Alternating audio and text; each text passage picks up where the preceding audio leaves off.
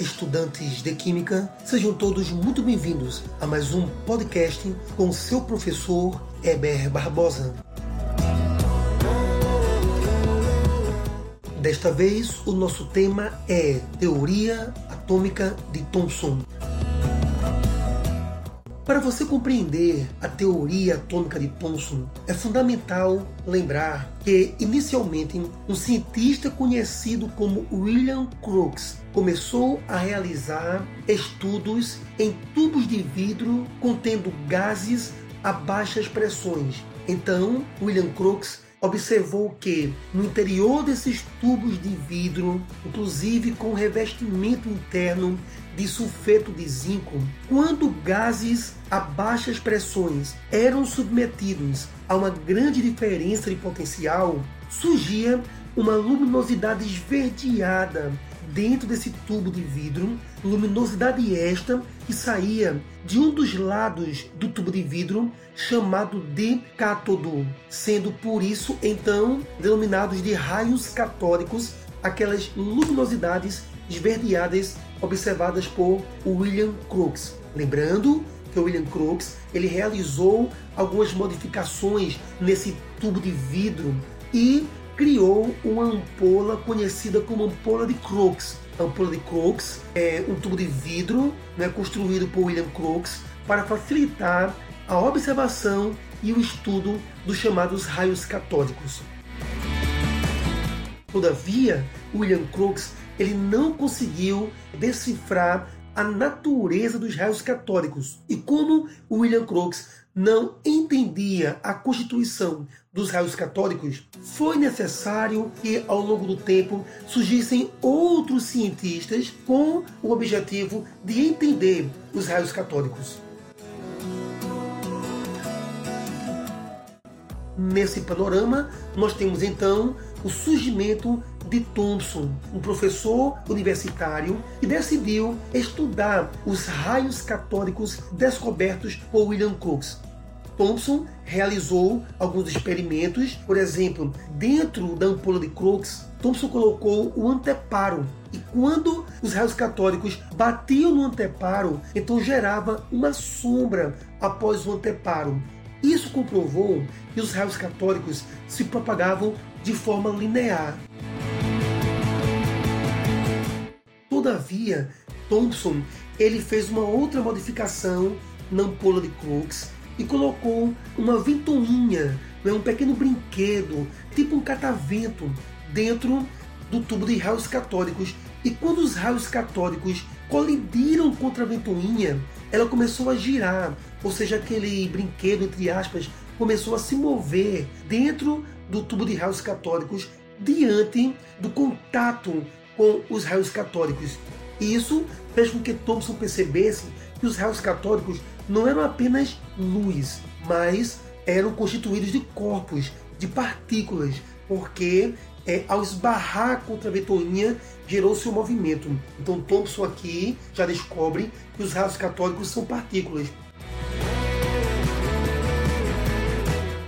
Em seguida, Thomson submeteu os raios catódicos à ação de um campo gerado por uma placa metálica negativa. Quando uma placa metálica com carga negativa se aproximava do tubo de raios catódicos, ele sofria um afastamento. O deslocamento dos raios era modificado, fugindo do local onde estava a placa metálica negativa. Ora, então, como a placa metálica negativa exercia uma repulsão nos raios catódicos, Thomson percebeu que os raios catódicos apresentavam carga negativa, ou seja, Thomson descobre que os raios catódicos são partículas e que essas partículas têm carga negativa.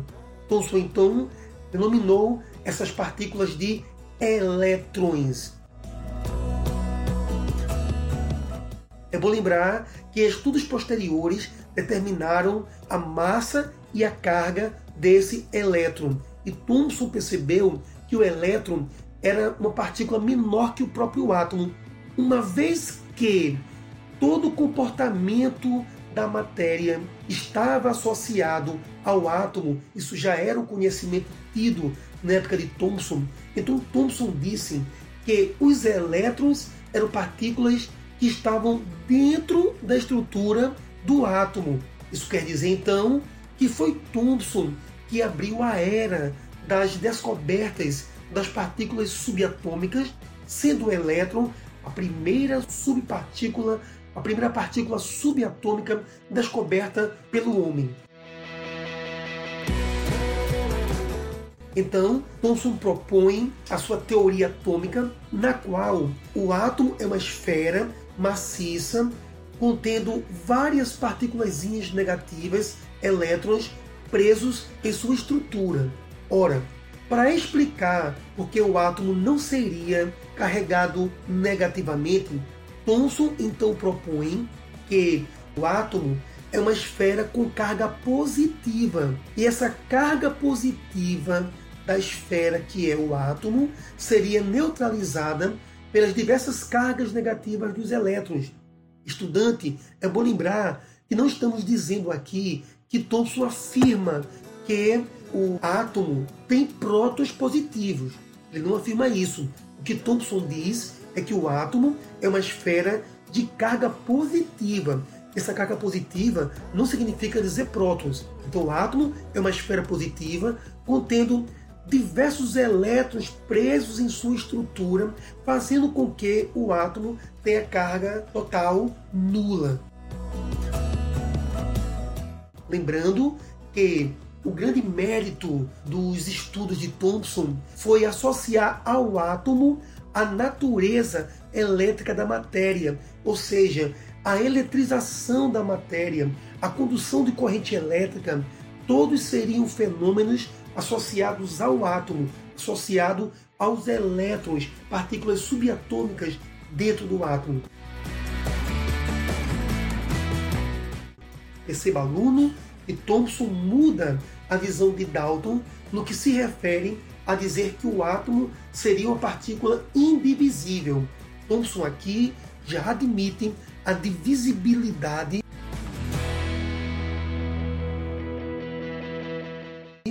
Outro detalhe associado ao cotidiano está agora relacionado aos tubos de raios catódicos que eu falei no início desse podcast, que foi construído por William Crookes. O tubo de raios catódicos ele deu origem aos antigos televisores de tubo. Se você observar no Google e colocar o texto antigos televisores, você perceberá que os televisores antigos não eram tão fininhos como os de hoje. Eles eram enormes. Eles tinham uma tela e por trás da tela um enorme tubo. Esses tubos, os antigos televisores, eles são originados do tubo de raios catódicos. Inclusive, alunos, os aparelhos de raio-x também são derivados dos tubos de raios catódicos, sendo então televisores e aparelhos de raio-x são contribuições do tubo de raios catódicos construído por Crookes, contribuições essas que influenciaram e influenciam o nosso cotidiano. Estimado aluno, chegamos então ao final de mais um podcast, o qual realizou apenas uma revisão, uma visão panorâmica acerca da contribuição de William Crookes e de Thomson na construção do conhecimento acerca da estrutura do átomo, da estrutura da matéria. Nos encontramos em nosso próximo podcast.